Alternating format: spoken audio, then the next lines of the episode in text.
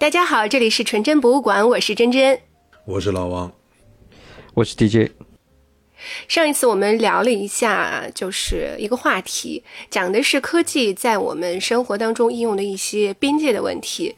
其实，与其说是讨论，我觉得这个问题是讨论不清楚的，因为正反面都有自己的道理。我们更多的像是吐槽啊。然后呢，呃，那天 DJ 就想看了一个新闻，所以我们就想想聊一聊今天的话题。呃，其实今天是想聊一聊道德。或者是道德感在艺术当中，或者是我们其他方面吧，在生活当中的一个边界吧。我觉得跟上一次的话题是有一些的，嗯，延续。嗯，是我们把上一个说不清楚的话题延伸到一个更说不清楚的话题，继续。对，这个话题更说不清楚。对，没错。嗯，你那天看那个啥来着？呃，对我前两天正好这两天看了一个电影，就是叫做那个《不道德的审判》，那个导演就是罗曼·波兰斯基嘛。罗曼·波兰斯基是一个非常著名的国际级的大导演，他本人呢，这个私生活的部分也充满了争议嘛。我记得我们之前聊情色电影的时候，有呃聊到一个电影叫《苦月亮》，就是他导演的。哦，对，《苦月亮》是波兰斯基的。对对，所以波兰斯基其实，呃，我我后来翻了一下，其实以前我也看过他一些片，像那个钢琴家，呃，泰斯，呃，什么这些好多吧。那么看了这个不道德的审判呢，我觉得这个故事很有意思。然后反过来想到波兰斯基这个人的身上的一些事情，就是他的私德方面的事情呢，我觉得这个电影就拍得更有意思了。就是我们先讲波兰斯基这个人吧，他呢是一个出生在法国的呃一个波兰的人嘛，然后他其实就是年轻时候在欧洲呢成名，后来到了美国，呃就是在电影导演这一块是非常有成就的。你看过他的电影，你就会发现其实他真的水平是很高的。但是呢，他在嗯呃哪一年忘了，大概有四十多年前了，呃他很年轻的时候，在三十多岁的时候就发生过一个事情，他在。呃，一个聚会上面，据说是用酒精跟药物，呃，等于是强奸了一个十三岁的女生。那他后来辩解说，他不知道那个女生十三岁。当然，你强奸一个女生本身就不对，不管她是什么年龄，对吧？那现在这个问题是说，他又更牵扯到这个强奸幼女的问题嘛。所以，这个事情他在美国是被定了罪的。定了罪以后呢，就是。他跟受害方、跟检方就是进行一个和解，但是在最终快要达成和解、去完成这个诉讼的时候呢，他就是气饱了，逃走了，然后逃到了那个瑞典，后来又被被瑞典呃扣留了一段时间，结果呃就是最终瑞典政府就是没有同意给美国把他引渡回去，后来他又到了呃法国，那就是呃最近一个。比较大的争议点就是说，二零二零年的时候，法国的凯撒奖呃给他颁了一个最佳导演吧。然后，当时在场的一些女演员、女导演，包括像这个拍那个《燃烧女人的呃肖像》那部很有名的电影嘛，那个喜叫什么？那个导演也是个女导演，然后她跟那个一众演员当场就离座嘛。然后呃，在法国整个社会上也引起了很多的争议。那本身呢，这个人就是一个性犯罪者，呃，他是被一个法律认定的性犯罪者，OK，他不是说像有一些人是存在争议啊，没有被定论，他是一个被被定了罪的，然后他本身逃为了逃脱法律的制裁，呃，在欧洲等于说是躲避吧，躲避美国的这个法律制裁嘛，所以我回到就是波兰斯基这个事情，我们我又去看了一些资料吧，就发现。其实他，你看他拍《苦月亮》，包括他拍很多的电影，很多时候他是多多少少有点在影射他自己的呃人生，或者说他他在性的方面或者他的这个经历啊种种种种吧。那我们就牵扯到这个话题，就是说这个艺术家的私德跟他的艺术作品之间，我们要怎么去做取舍，或者说。是不是因为艺术家的私德，我们就要去否定他的艺术创作？就这么一个，就是从这么一个点吧，我们就带出来这样一个话题。我觉得还有很多可以延展讨论的东西了。嗯，呃，你怎么看这个事儿呢？就是这种情况呢？我觉得我没想明白。嗯嗯，我没有一个很很 firm 的一个答案。我们没有想明白。我觉得其实这个事情吧，你有很多角度可以去看，就是说，嗯，波兰斯基当然他是一个，他是一个个个例，他的一个具体的个人的情况啊、背景啊各方面，包括他小的时候呢是在呃二战中受迫害的犹太人，然后在集中营里面度过了他的青少年时期吧，然后呃。他很最后是侥幸的逃出来了嘛，然后好像他的妈妈是死在集中营里吧，然后他的太都给毒死了，对，毒死了是吧？毒气毒死了，对，毒气毒死的很惨。对，然后呢，他的第二任太太就是在在他说是他这一生的最爱，他的第二任太太呢，在怀孕八个月的时候，呃，他们结婚才一年多，然后怀孕八个月的时候呢，在美国被呃杀害。那当时美国呢有一个邪教组织叫做曼森家族嘛，这是一个很有名的一个一个案例，就是案件，呃，曼森曼森家族事件嘛，是一个很有名的案件。那他太太是其中的受害者之一，嗯，所以这个事情呢对他的影响也非常的大。呃，也有很多人是用这些个人的遭遇吧来为他做一个辩护了，嗯嗯，然后我觉得这个事情你如果推而广之啊，呃。艺术家或者说影视人从业人员啊，私德的部分，他的作品是不是应该被他的私德所影响？那你如果再推得远一点，你比如说他不是一个呃演艺人员或者明星呢？他如果是一个运动员呢？他是一个厨师呢？比如说我们现在很多很好的厨师，对吧？呃，那他的这个私德应不应该受到影响？影他的影响他的职业生涯，或者影响他的作品？对吧？或者说影响到什么样一个程度？或者说在时间的这个线上面，过了四十年了，我们是不是应该去原谅波兰斯基了呢？或者说一百年以后，我们是不是应该去原谅这么一个人这样一件事呢？这个可以，我觉得有很多不同的维度来看。他，我在在我来说，我到目前还没有一个很确定的一个一定是怎么样的一个答案。我觉得是有很多是可以值得去讨论的空间的。嗯。真真，你怎么看这种事儿呢？嗯嗯，首先对于他的作品啊，我觉得是毋庸置疑的，就是优秀，嗯，真的是特别的好，嗯。而我觉得他的好是因为他真的是，嗯，就很放肆，嗯，他可以也也很残忍，就是他可以把，特别是《苦月亮》里面，他把很糟糕的一些事，我们。传统道德上面都觉得是一些不应该的事情，比如说，呃，性虐待，啊，比如说偷窥这种东西，他就拍的很，就大辣辣的摆放在你的眼前，嗯。但是你说这些特别阴暗的想法，在每一个人心里面有没有过？我觉得肯定都有，嗯，就是都有过这种想法，但他拍出来了以后，你你就是。你可能很多人都会觉得他的好，是因为其实他有暗暗的迎合到你内心当中邪恶的那么一小部分，所以这是我对他，嗯，首先作品我觉得真的是他是非常优秀的导演，嗯，然后从他，嗯，所以你说他要做出这个事情，首先他已经被定罪了嘛，他就算这是一个模糊地带，我是觉得，嗯，他做出这个事情是不太令人惊讶的。就很明显是因为他想要，或者是他比较深切的渴望，他才能拍出这样的电影。否则的话，这个东西不是说我想去模仿就拍得出的。那这个渴望不是这样子拍得出来的。我觉得想要和你，嗯，就是只是去模仿是两件事情。然后从他被抓的这个事情来看的话，那性质当然是非常非常的恶劣吧。你从道德的层面来说的话。嗯，但其实我也还蛮矛盾的啦。嗯，就是他被抓了以后，那你真的就是少了一个很优秀的导演，然后世界上都剩下的是拍漫威的导演，那有什么意思啊？嗯，呃，DJ 前面讲的这件事儿，并不是说他现在被抓起来了嘛，只是说这次好像是有一个什么奖要颁给他的时候，就是有人在抵制他嘛，对吧？啊，对对，我我查的是二零二零年的法法国凯撒奖了，那也不算是新闻了，对吧？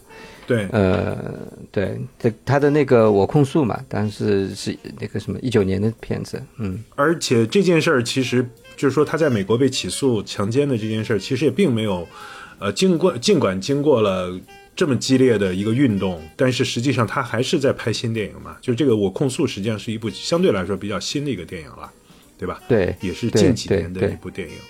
所以呢，我是觉得，其实人们现在抵制的，并不是说要禁止他，呃，再继续就是创作。其实没有人拦着他继续创作，而只是说现在这些呃女性的演员或者说女性的支持者们，呃，抵制你再次的奖励他，就是你给他奖励，不管是因为一个电影也好，还是一个终身成就奖也好。所以我觉得这件事情呢是。呃，可能我们要稍微稍微分开看一下的一个事儿。对，没他没有人抵制他拍电影了，只是说不想再让他从电影上面获得呃名誉，对吧？获得荣誉嘛，或在任何地方获得关注嘛。那你们的点呢？你们的点是觉得就是那件事儿归那件事儿，但是他电影拍得好，你还是应该给他奖，是这个意思吗？我的点就是说，这个嗯，首先这样子看吧，就是你民间。作为观众来好也好，过作为大众也好，对于他的这么一种也算是公众人物的一种私德，对吧？呃，是一种批判的态度，这个是没有没有问题的。比如说你是一个强奸犯，那你可能在在像美国的话，你自他有网站，你可以去查你家附近有多少是性犯罪者嘛，对吧？呃，本身社会大众层面对于这样的行为或者这样的人持一个。批评的贬低的一个态度，这个是一个没什么太大的问题吧？我觉得这个是他们应该去承受的一个东西。特别是像他，如果你说波兰斯基，呃，服了刑了，出来了，OK，了了，这个是你你为你的错误付出了代价了，你这个事情了了嘛？你现在不是嘛？你是逃避了法律的责任嘛？所以民间的层面对你有批判，这个完全没有问题啊，对吧？但是你现在争议的点是说在官方的层面，那官方的层面是不是？应该去这样子，呃，继续给予他荣誉，或者说，嗯，你反过来，如果说官方，就像呃国内的这种操作方式，所以适得一人就一竿子封杀到底嘛，对不对？嗯。如果是这种操作方式，是不是合适呢？这也是另外一种争议。那你你你如果是完全把他封杀了，啥都没有的话，比但看情节，不管你情节怎么样怎么样，是吧？嗯，都都把所有的路给他都都堵死了。你甚至变态到我用了“变态”这个词啊，变态到呃，把这些人在电影里的呃，比如说失德的演员啊，或者怎么样，把他的镜头全部抹掉，对吧？像这种，我觉得是不是有点过了？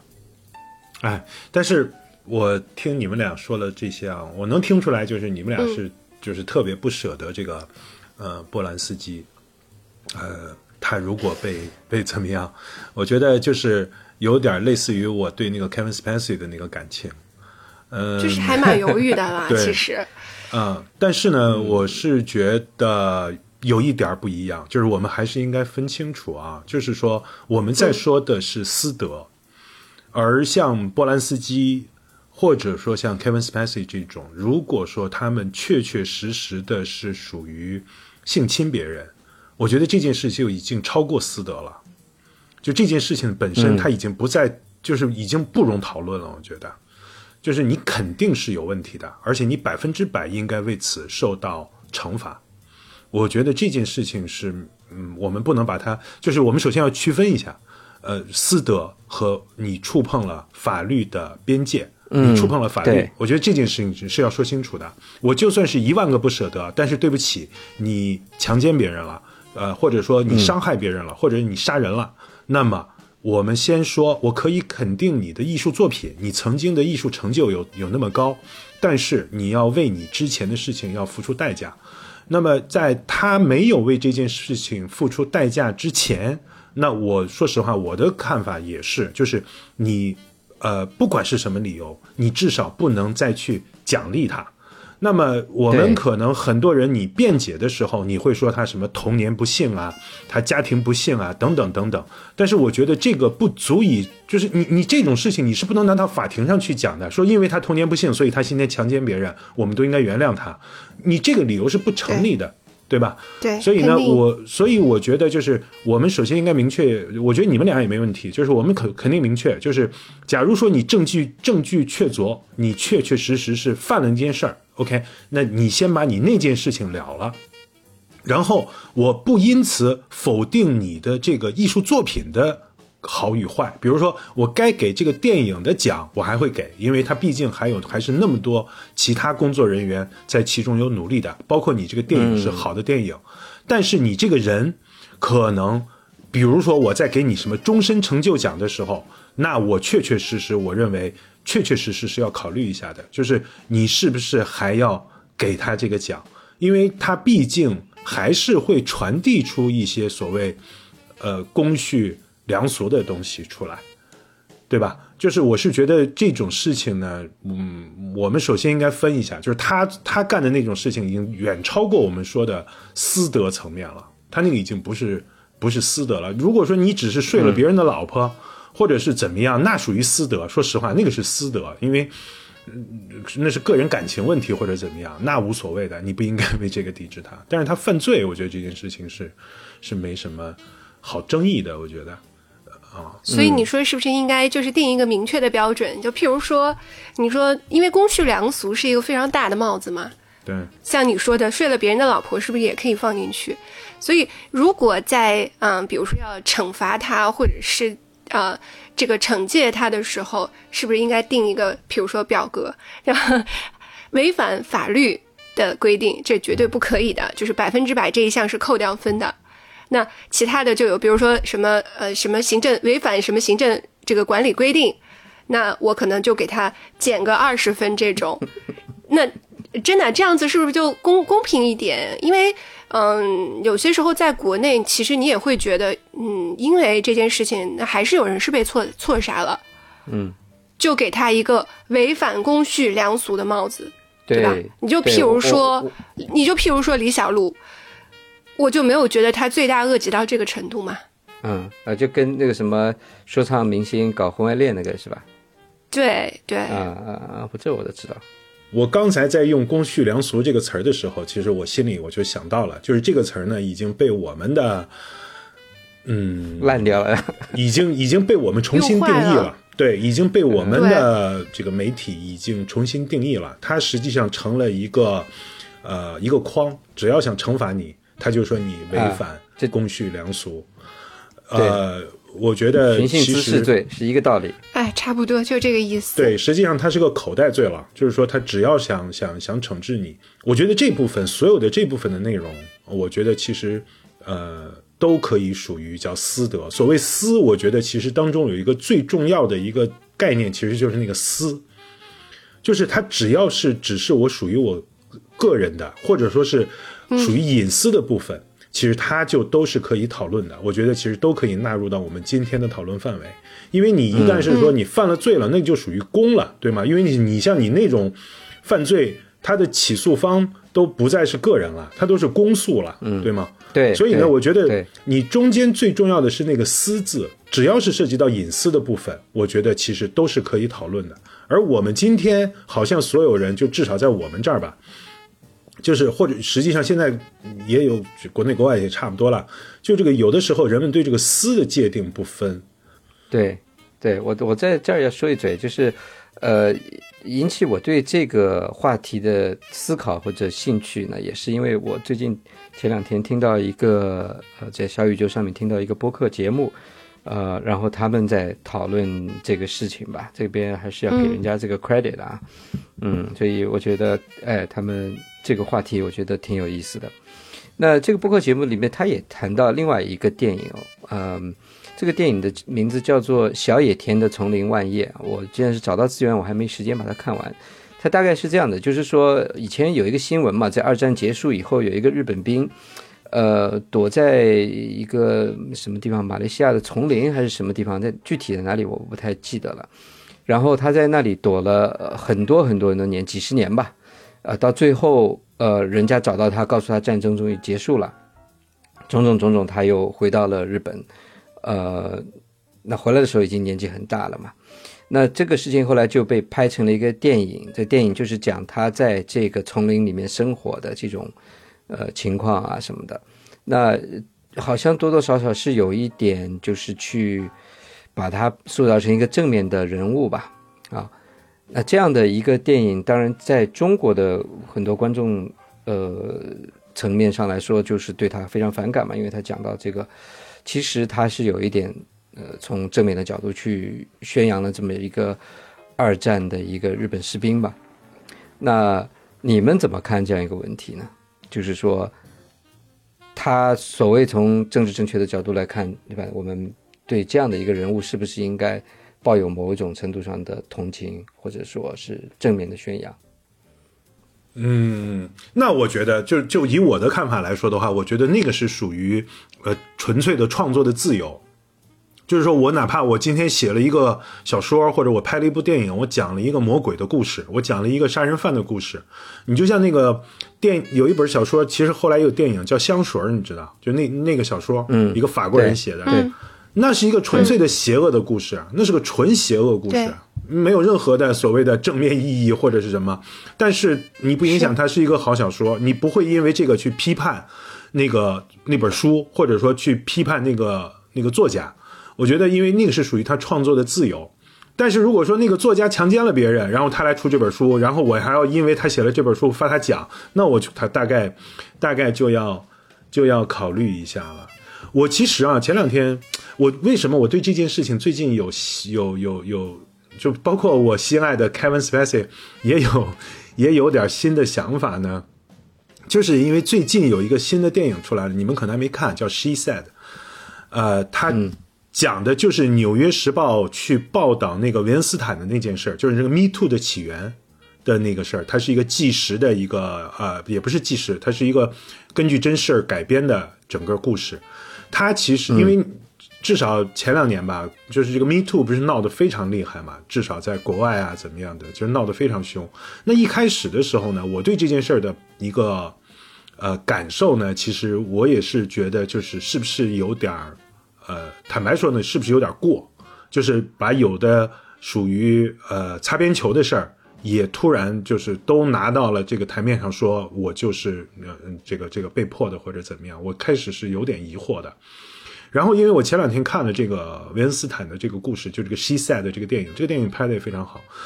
其实他就让我看到了什么呢？就是那些当事人、那些女演员、那些为那个电影公司工作的不是演员的那些工作人员、那些女性，她们去承受的那种，嗯，那种迫害。他然后他们又迫于那个维恩斯坦的淫威，他在于整个圈子里的影响力，整个系统性的就是那些体系化的去不让他们发出声音来，跟他们签各种各样。变态的保密协议，然后把他们的嘴封上，然后拿一笔钱，然后这种情况下给这些女性所造成的影响，这些女演员也好，这些被受到伤害的女性也好，她不能把她的这件事儿说出来，因为说出来的时候，所有人都会说说你影视圈本来就是那个烂，本来就是那个破样子，你们本来就是一帮搞七捻三的一帮人，你们出了这种事儿，难道不正常吗？你进这家公司，你去拍电影，你难道就没想过你会遇到这种情况？你肯定是想好了。你今天只不过是没有拿到什么什么，你跑出来又跟我闹。那么其实他们在其中承受了大量的这种这种压力，我是觉得啊，嗯，所以呢，我看了那个电影以后，它确实让我想到了，就是你比如说像这些，呃，维恩斯坦这种人。包括像 Kevin Spacey，包括甚至有可能像可有可能像波兰斯基，像这些人，他们在他们那个圈子里面所掌握的权利和他们的影响力，他们的的确确是可以用他那个影响力去迫害别人的。我不说他是不是真的迫害啊，因为你这个是需要证据的。但是他们的的确确是有可能去迫害这个这些人的，而那个圈子是在维护这些人的。所以我觉得。这个电影看完以后，它确实让我觉得就是，呃，我们大概要需要比较，就是谨慎一点的去看待这些人，这些去去去去去抵制这些人，嗯，这是我的，你你我的看法，你终于想通了，对，这是我对 这件事的看法。也也不能也不能被被排除在外。但是这件事儿，我是觉得，其实我们翻过头来说啊，就是我虽然说 Kevin Spacey 他应该受到惩罚，但是呢，我还是仍然会说，就跟在这点上，我觉得我们是一样的，就是你不能因为这个去否定他们的呃天才，他们的天赋，对对。他的他的他的职业能的专业能力，对吧？就是他以前拍过的好电影，或者他以前演过的好角色，你不能因为这个去去啊否定他、他在那方面。就像你前面说厨子，你不能说是一个厨子是个杀人犯，然后就连他炒的鱼香肉丝你都要说明明好吃，你非要说不好吃，这是两件事儿嘛，对。吧？所以你你其实刚才你说到一点呢，突然也是给我一个启发，就是你说到在这个到底怎么去评判，你要看它是违法的层面还是私德的层面，对吧？私德的层面呢，相对来说比较模糊一点，呃，你的道德观念可能跟他的道德观念是不一样的，但你，但我们唯一能够去大家共同来遵守，跟大家共同来那个呃 follow 的这种 rules 吧，就是法律了。对吧？呃，如果在法律的层面被被呃证实了你确实是一个呃犯罪犯罪者，那那这个就就是另外一个一个维度的问题了。对，所以所以你说你说像回到像这种电影评评论机构或者是呃评奖机构来说，他怎么能够去又能够去肯定他在艺术上面的成就？就像你说的，这部电影里面其实也有很多其他的人一起工作的一个成果，是吧？嗯然后又又不要因为这个电影去给这个没有没有得到应有惩罚的这么一个导演。再给他增加新的荣誉，是吧？你就变成好像说，呃，我们都知道你犯了罪，可是呢，你还是我们还是得表扬你，是不是？这个就不合适了，是吧？呃，我觉得这个这个确实是不合适。那怎么去做到这个平衡哈？呃，如果像国内这样，就是你把把所有这个人演过的呃演员演过的镜头把它都擦掉什么的，这个我的我是不太认同这种做法了。其实等于你把其他人的劳动也都磨灭掉了嘛。对，就是说，面对这种事情的时候，其实我有时候觉得啊，他其实就是没有一个对的呃做法的。你抵制他是不是百分之百的正确，和你去褒奖他是不是百分之百的正确，我觉得这都是可以去讨论的。那么，其实这当中最重要的是什么？就是你不要去抹杀讨论这件事本身。我觉得这件事是最重要的，就是你要让所有人都能够发出声音来。从这个角度来说，就是我们这里是百分之百错误的。我觉得这件事情是毫无疑问的。就是我这边有一个，呃，就是所谓的官方，他来定义正确与否。来定义，就是他把一个原本有灰色地带的地方，他把它变成一个所谓的看上去的公序良俗的黑白分明的东西。你过了过了界，我就干掉你。而且我是因为他现在掌握了这种技术手段，他是从呃所有的地方他把你干掉，几乎就等于是你社会性死亡，几乎把你是从历史上抹掉了。对，我觉得其实这个本身才是一种完全错误的方法，因为你把一个原本大家可以通过讨论来达成某种共识，或者至少去唤醒某些东西的地方，你今天一刀切把它干掉了。我觉得这件事儿其实是值得。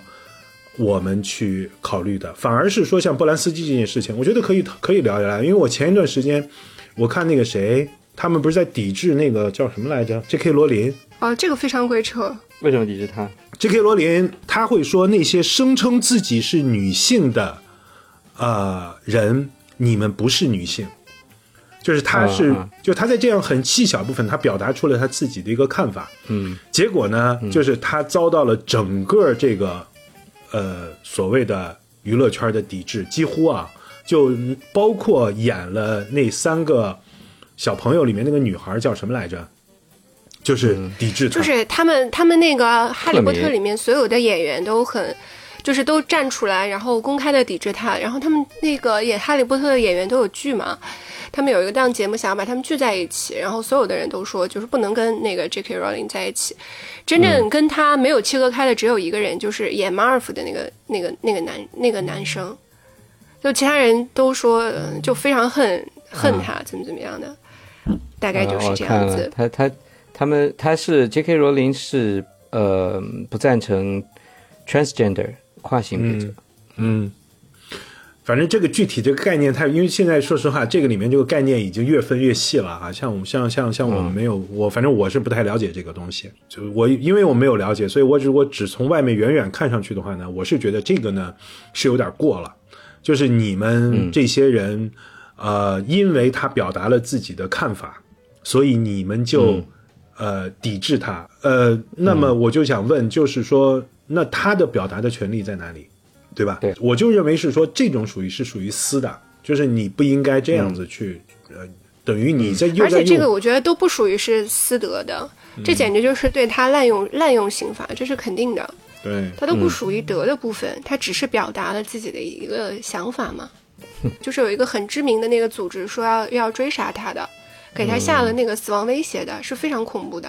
嗯，我觉得很搞笑。这个呢，其实就是所谓的政治正确嘛，就是这就是真正的政政治正确了。就是你在这种政治正确的压力下，其实已经没有人敢表达自己的真实想法了，因为你它出现了一个正确和不正确嘛，对吧？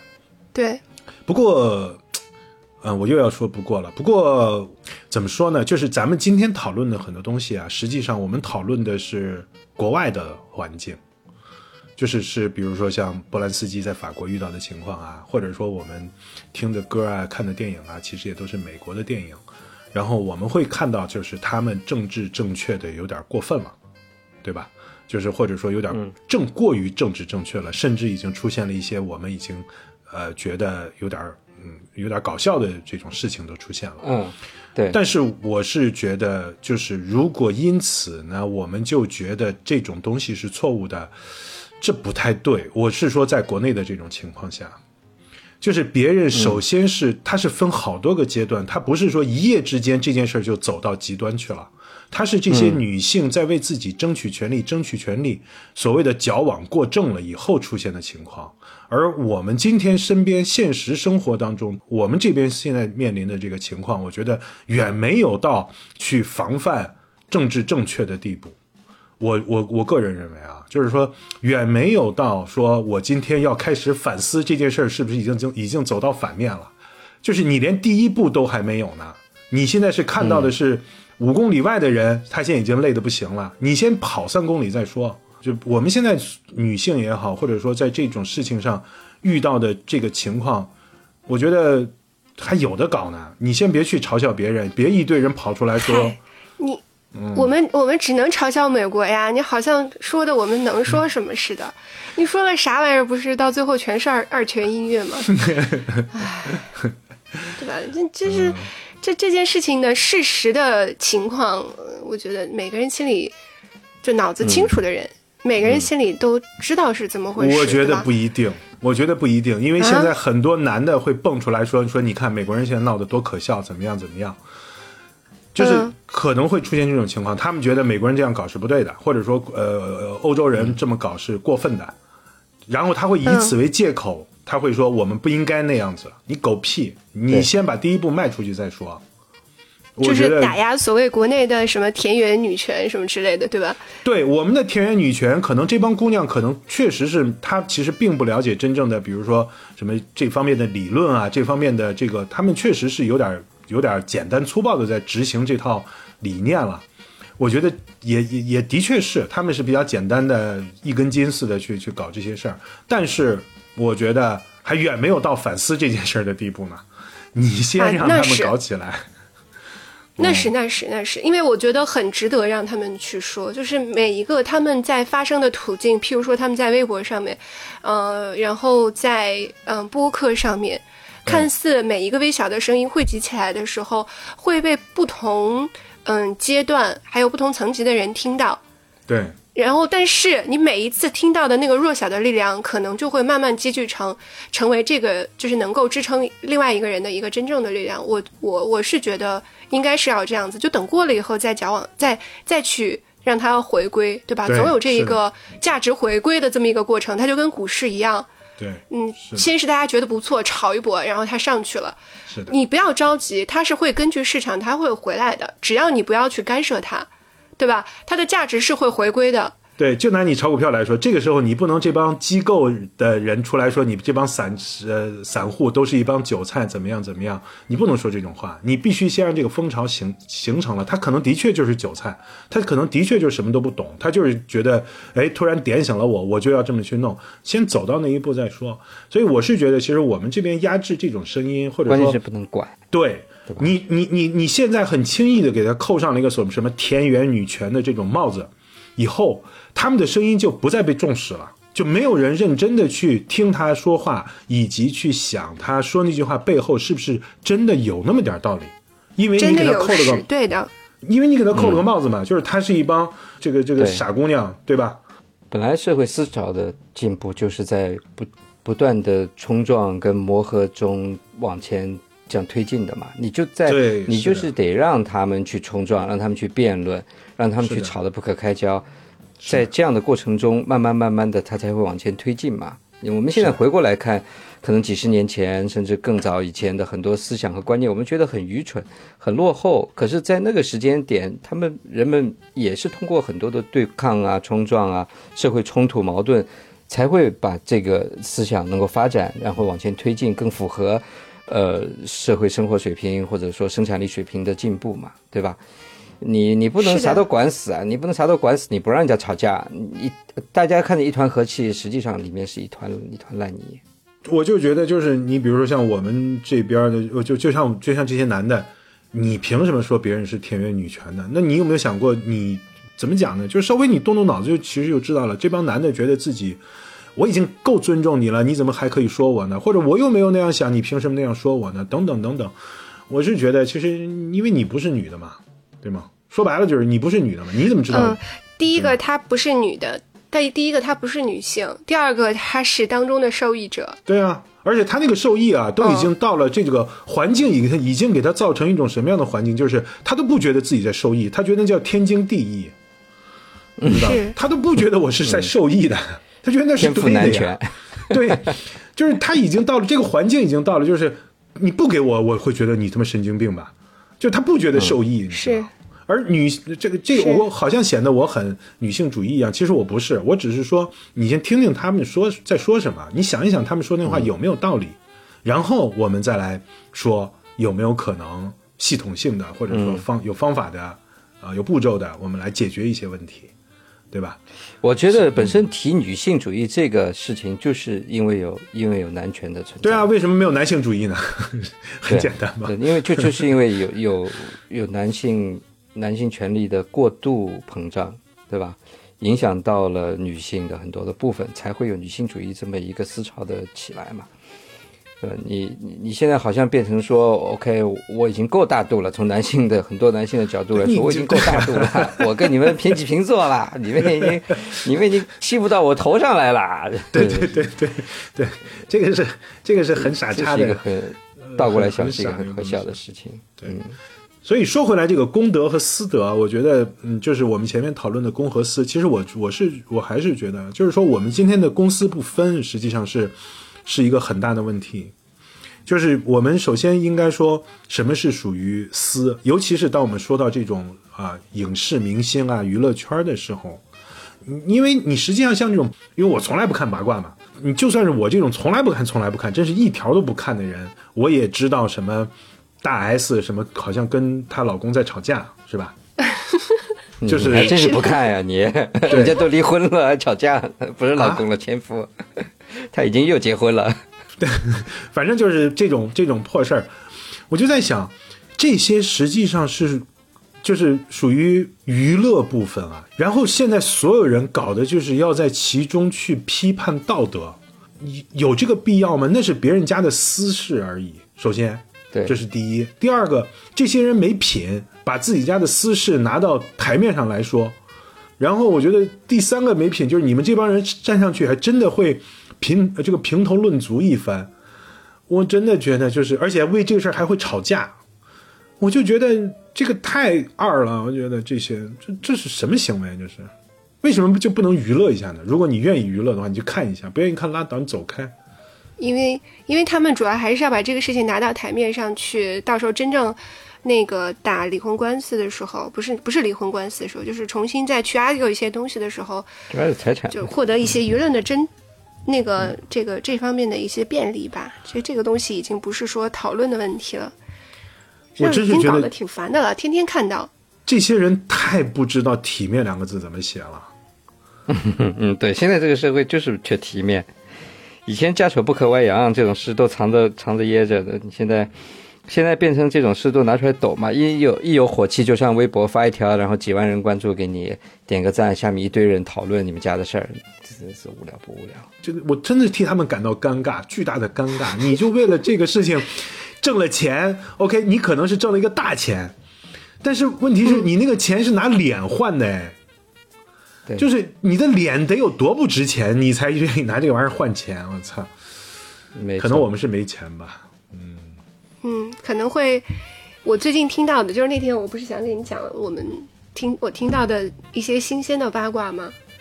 啊，我听完真的最大的感觉就是我们这辈子都赚不了大钱，我 因为你根本不可能赚到他那样的程度，绝对达不到那个财富自由的程度，因为你要脸。你觉得？你觉得就就说这个这个花边新闻的里面的人物吧，你觉得他们财富自由了吗？你是他们是有很大金额的钱了，但他们是不是真的财富自由呢？你如果财富自由了，你还在在乎我多付了点生活费，怎么怎么如何如何？我我觉得不不见得，就是说在钱反而变成他的一种一种负担了，嗯，对，是是，钱反而他们不行。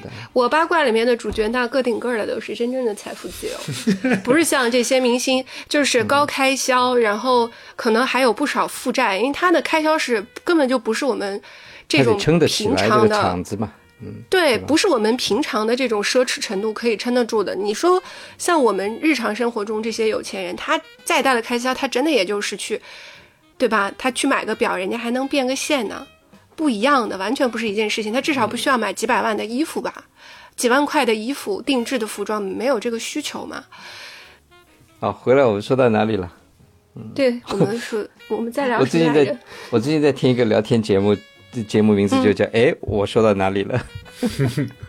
就刚才就我说到，就我刚才说到这些，我现在看到的这些所谓的就是这些人站队嘛，就是这些人站队，就为一个娱乐新闻会站队而会吵架，你知道吗？就是为了这种事儿会吵，然后会觉得就是这当中有对错，嗯，反正我觉得这件事儿本身挺没劲的。我觉得首先是那个当事人就挺没劲的，然后这些看的不看看这些八卦的人还吵，就更没劲。哎，我想到另外一个一个事情，你们可能之前有听说过，就是 HBO 重重映那个《乱世佳人》上架的时候，在那个电影开始的时候做了一些批注，就是说，呃，美国的黑奴运动啊，那是那如何如何是吧？嗯，呃，你们怎么看这个事情？因为你像《乱世佳人》里面有很多是黑奴嘛，呃，那黑奴其实在这个电影里呈现，比如说像他们家的保姆啊、奶妈呀、这种的，对吧？家里的佣人啊这种，跟他们其实并没有一个所谓阶级上的冲突，是吧？到了现代，这个事情我们需要在这个电影开始的时候做一个注解，来解释当时的这个社会状态。呃，这个还挺有意思的，我觉得。不知都不太这个事儿还真的是不太好评价，因为你如果说单纯的讲说《乱世佳人》这个呃电影或者小说吧，这个小说它本身的话，它的确是就是那个作者，他的确是对于那个，因为他本身好像是个南方人吧，我记得啊，好像是南方人，嗯，然后所以呢，其实他对于当时嗯呃就是北方人号称的这种解放黑奴，其实他自己是持反对态度的。然后他那本小说里面，我记得好像也提到过，就是说，其实他对于黑人的看法，呃，反正不符合今天的看法。他就是说，你们这帮白人为了解放黑奴，其实你们就是为了拉他去当免费的这个劳动力嘛。然后我们这些人，就是因为北方的工厂缺人嘛。对，这是他的说法嘛。然后呢，他就是说，我们南方人，我们照顾这些黑奴，我们照顾了他们。但是你要知道，他说他照顾了这些黑奴的原因是什么？是因为他们像婴儿一样，他们傻，你知道？他 的原因是说，黑人比他低一等，他傻，他需要被照顾。那你如果从这个意识形态的角度去批判他的话，那你肯定是他肯定是错的嘛。你以今天的角度去批判，但是这其实有一个前提条件的一个问题，就在于你能不能用你今天的观念去批判一百年前的人，或者批判呃当年的人。你说当年他很落后，当年他都没有意意识到这个平权的问题，没有意识到什么女性的问题，没有意识到什么这种问题。我觉得这件事本身是是个是个很鬼扯的事情。你就像我们今天，你能不能跳回去，跳到当年说你过去娶三个老婆是错的，你是在欺负女性？我觉得这个事儿是个很鬼扯的事情，所以，嗯，对吧？所以我是觉得你你你你说什么在片头上打一个什么说明性质的东西，你也有点太小看观众们了，就是你拿观众们当傻子。如果你真的对你的观众有信心的话。你不需要做这件事儿。没有，其实他，我觉得他这个行为更多的是出于一种对对政治正确冲击的一种自保行为吧。我觉得，我也觉得他是自我保护。对对对 对，是自保的行为。是的，对，那这其实让我想到，我我最近有在听那个，就是从有时候我做饭什么时候，我会听那个《隋唐演义》，单田芳。对。《隋唐演义》，我还蛮喜欢听这个的。然后，呃，我现在回过来看他讲到的古代人的这种行为，比如说你一犯了事儿，马上就上下打点，对吧？几千两银子丢下去，嗯，把人捞出来，对吧？像秦琼，明明就打死了人，最后搞了啥事儿没有？对，这这，在其实，在我们的甚至当代的近代的语境里面，这种东西它变成一种社会传统的一部分。你说的特别是吧？嗯。我们并不哎，我们从小听这些东西，没有反思过，哎，这好像是不对的。你打死人，你不就应该去坐牢吗？你怎么上下打点你就没事了？虽然你是秦琼，你有主角光环，对吧？对。呃，但是哎，你现在变反思过来，你发现哎，这是我们这个社会传统的一个部分。其实，你要真的要用当代的社会价值来。运作你的生活，这需要一个很长很长的时间去改变，而且每个国家、每个地区，他们的情况可能都不太一样。嗯，对。我我刚才想说什么，就是你说这个评书啊，就这个《隋唐演义》啊，我也听了。嗯，大概是两三年以前的时候，我也是认认真真的听了，尤其是那个王月波讲的，我没有听单田芳那么老的，现在一个比较火的一个叫王月波。嗯，王月波我知道。嗯，对，我大概听到了，反正。也听了一两一百多集吧，他这玩意拉拉扯扯的。后来我就突然得出个结论，我说他这玩意儿里面啊，全他妈是糟粕，全他妈糟粕。就是，对，就是如果说你用这种 对对对，就是现代观念去看的话，它全是糟粕。然后呢，我就发现，就是你只能去欣赏评书艺术，但是你不能把它里面说的那这种糟粕的玩意儿当真，你知道？这个是不行的，这个是真的是。不利于这个就是人的发展的，或者说社会的发展的，真的不利于。特别明显，就是你刚才说的那种什么上下打点呀，什么对于女性的看法呀，对于社会的看法呀，对于等等等等，我觉得那真的都是糟粕。嗯，对，所以我你现在看社会上的一些东西，你觉得它也是其来有自。呃，有一个根源在那儿。我们的很多社会生活中，我们觉得理所当然的一些行为、一些一项、一些思想，其实它是有一个历史根源在那里的。我好多年以前有一本书，好像跟你们推荐过吧，叫《游民文化与中国社会》。呃，这是一本你说过，我跟你说过吧，这是一本学术的书。它其实其中就讲到了这种民间文化，就是这种评书、戏曲。呃，和这种就是这种口口相传的这种东西，这种游民文化，包括这种江湖大哥啊，包括像四川的袍哥这种文化，它对于中国社会的影响，实际上那个影响是远超我们想象的。包括对于我们今天呃的语言，我们日常生活当中说的话，有些词儿其实都是来自于这种。文化的，比如说“两肋插刀”这种话，这个词儿其实都是来自于这种游民文化的。呃，你像王月波不是经常自己说嘛，说过过去，嗯，老百姓之间出什么事儿要断官司都找说书先生，对吧？说书先生来 来评来评官司，那他妈的说书先生凭什么官？靠什么评官司？不就是靠他自己书里面讲的那种兄弟义气啊，什么忠孝节义，靠这种东西来断官司吗？嗯，那你可可想而知，你那种情况下的那种道德的那个水准，那肯定有问题啊。所以我说这个意思，其实也是说，就是你说这个艺术的东西，它对于我们刚才说，我我去其糟粕，留其精华，我把它当艺术欣赏。但是我如果听多了这种东西，它会不会对我在现实生活当中，呃的某些行为或者看法产生影响？我会不会想起秦琼和那个谁谁谁那个叫什么的交情？嗯，对吧？也不好说，我觉得也不看人，看人。如果如果这个受众，这个人他的文化水平相对比较高的话，这种东西对他的影响相对比较小一点。呃，你越是社会的，他没有，因为他他没有这个系统的这些现代社会的观念的教育嘛，他更容易的去接受这种传统文化的东西作为一个指导思想。哎，你说到这里，其实我稍微岔一下啊，就是我之前那段时间不是一直嗯让你们看《进击的巨人》吗？嗯嗯，我就特别特别希望你们看看完了以后，其实要为要聊的话题就跟我们今天整个聊的话题是非常非常搭的。嗯然后刚才为什么我突然想到这个呢？是因为 DJ 说他说看文化、看受众，他是怎么样理解这件事情的。嗯，所以其实《进击的巨人》也是这样一个片子。就是我我看完这个电影以后，我看了无数的嗯解读评论，然后还有豆瓣上面的各种短评，哎，其实非常的明显。就是你知道吗？水平稍微不能叫高一些吧，就读书稍微多一些的人，他马上就会去说啊，我这个就想到了。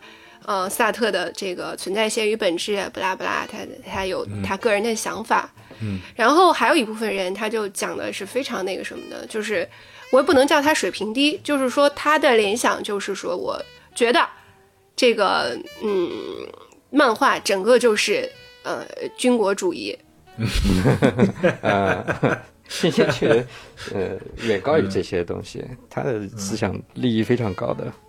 啊，是是是，所以，哎，就是你刚我刚我突然岔开一下啊，我还是希望你们能去把《进击的巨人》看了，这个实在是一个解密版呀。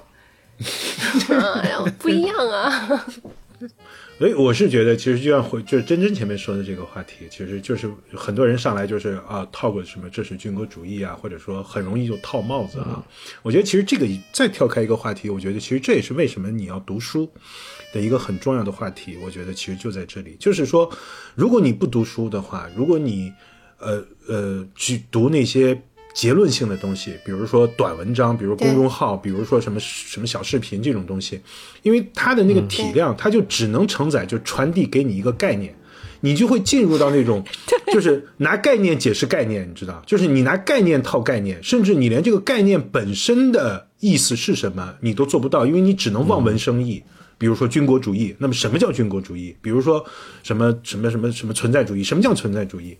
这就是为什么要读书。读书的原因就是它能够掰开了揉碎了，它能把系统化的，它能告诉你这个概念它究竟是从哪里来到哪里去，它的场景嗯是什么？对，就你会跳出那种用概念解释概念的那种困境，你知道？就是我觉得这个是一个我我们一直说就是为什么你要读点书的一个原因。但是读书其实也会有一个最坏的问题，最后 也不是说最坏的问题，就是就最明显的结果就是什么？容易睡着是一方面了，我觉得其实最坏的问题是什么？就是你会没有答案，你会没有简单答案。就是他不如那些用概念来解释概念的人显得那么嗯义正言辞和就是啊你说的太对了，嗯，对，对，就好像譬如说，你就看朋友圈里面有一些人，他是非常易于，不管是他从哪里抄一段文案也好，或者是他对一件事情非常容易得出一个简单的答案，很简单嘛，对但是对对，但是你去看他点赞量就特别高啊，然后就看见一群附和他的傻逼们在那点赞 着，是的，活得轻松。但是，嗯对，活得轻松。但是就像老王说的你，嗯嗯，比如说像我我我朋友圈里面有几位大神，他就很纠结，他会写一篇很长的小作文，但这个事情他就没有答案。对，他在里面得不出任何结论，就最后得出来的结论啊，我觉得啊，所有的事情得出来的结论都是人生实苦，苦到不行，就所有的事情都是这个答案。但是他，你你你，然后别人就会说，你看这个人傻逼，真矫情。嗯，对，他就这些这些人，他比较容易获得在现实当中得到一些附和。嗯，确实很多事情是没有答案的。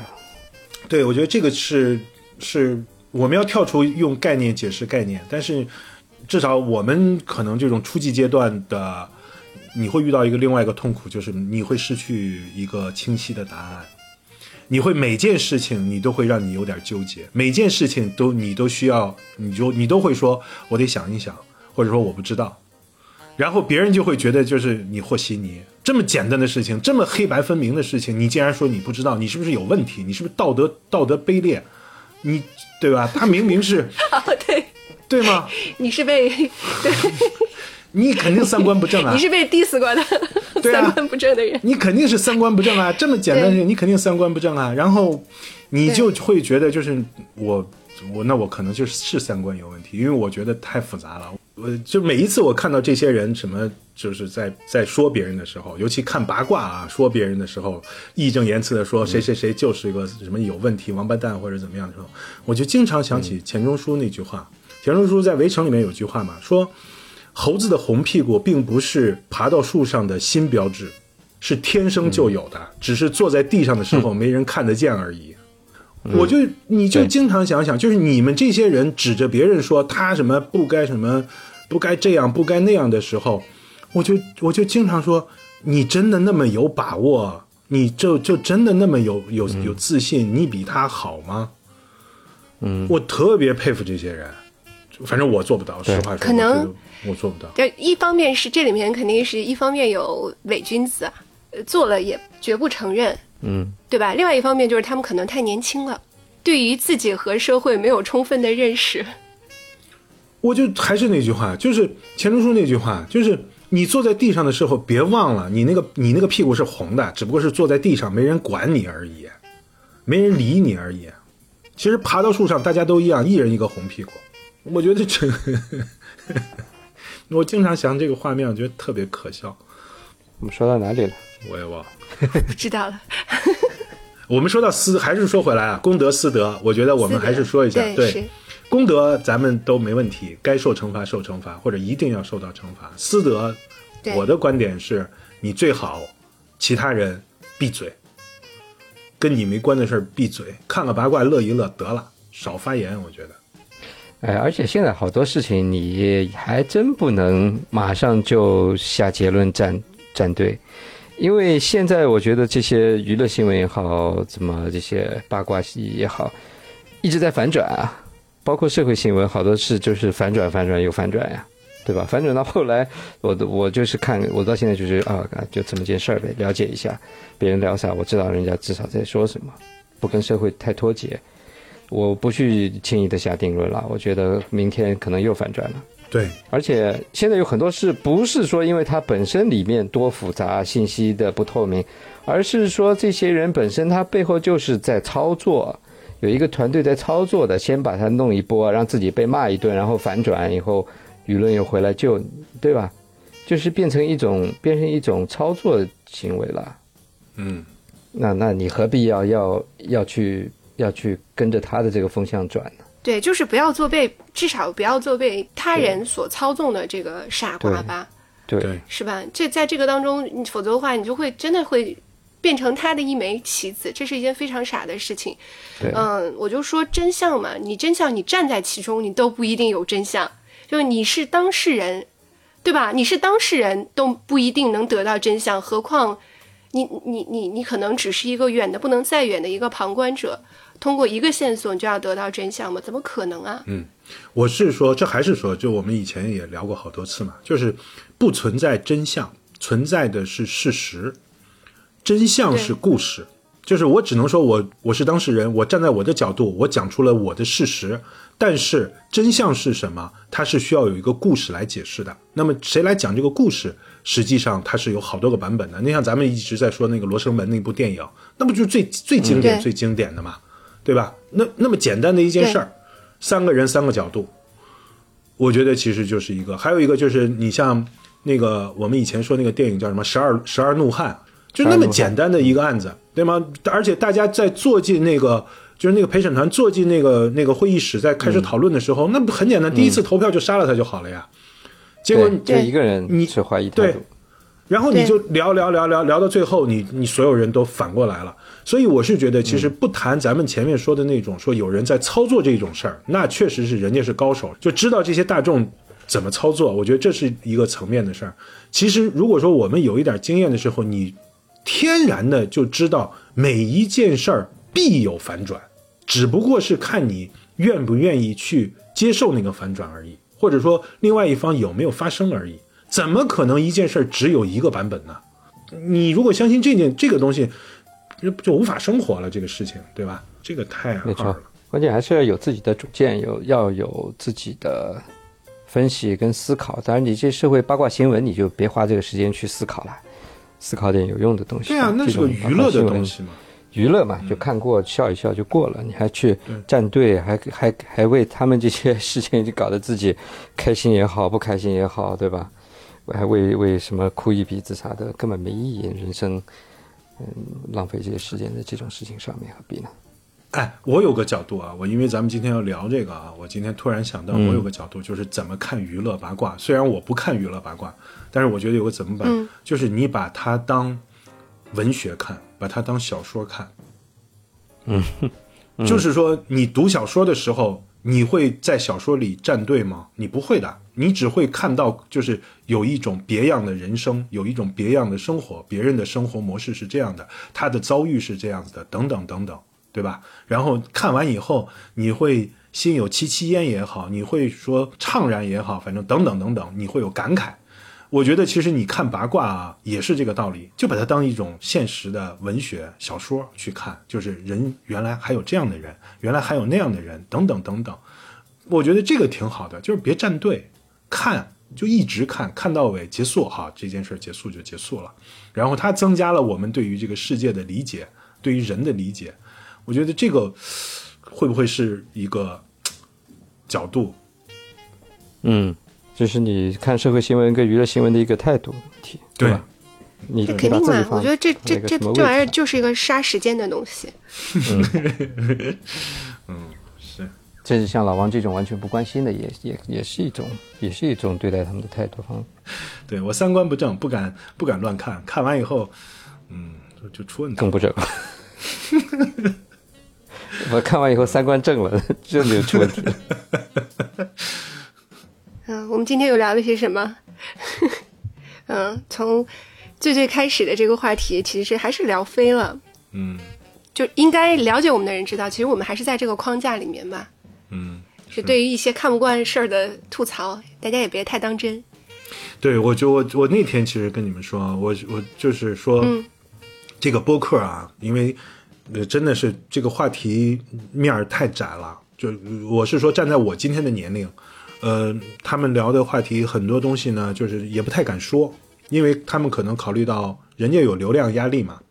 他们是公司的，公司的行为跟我们不一样。一一方面是公司，另外一方面就是这些小朋友们可能还是希望在上面有收获的，就是现实的收获的。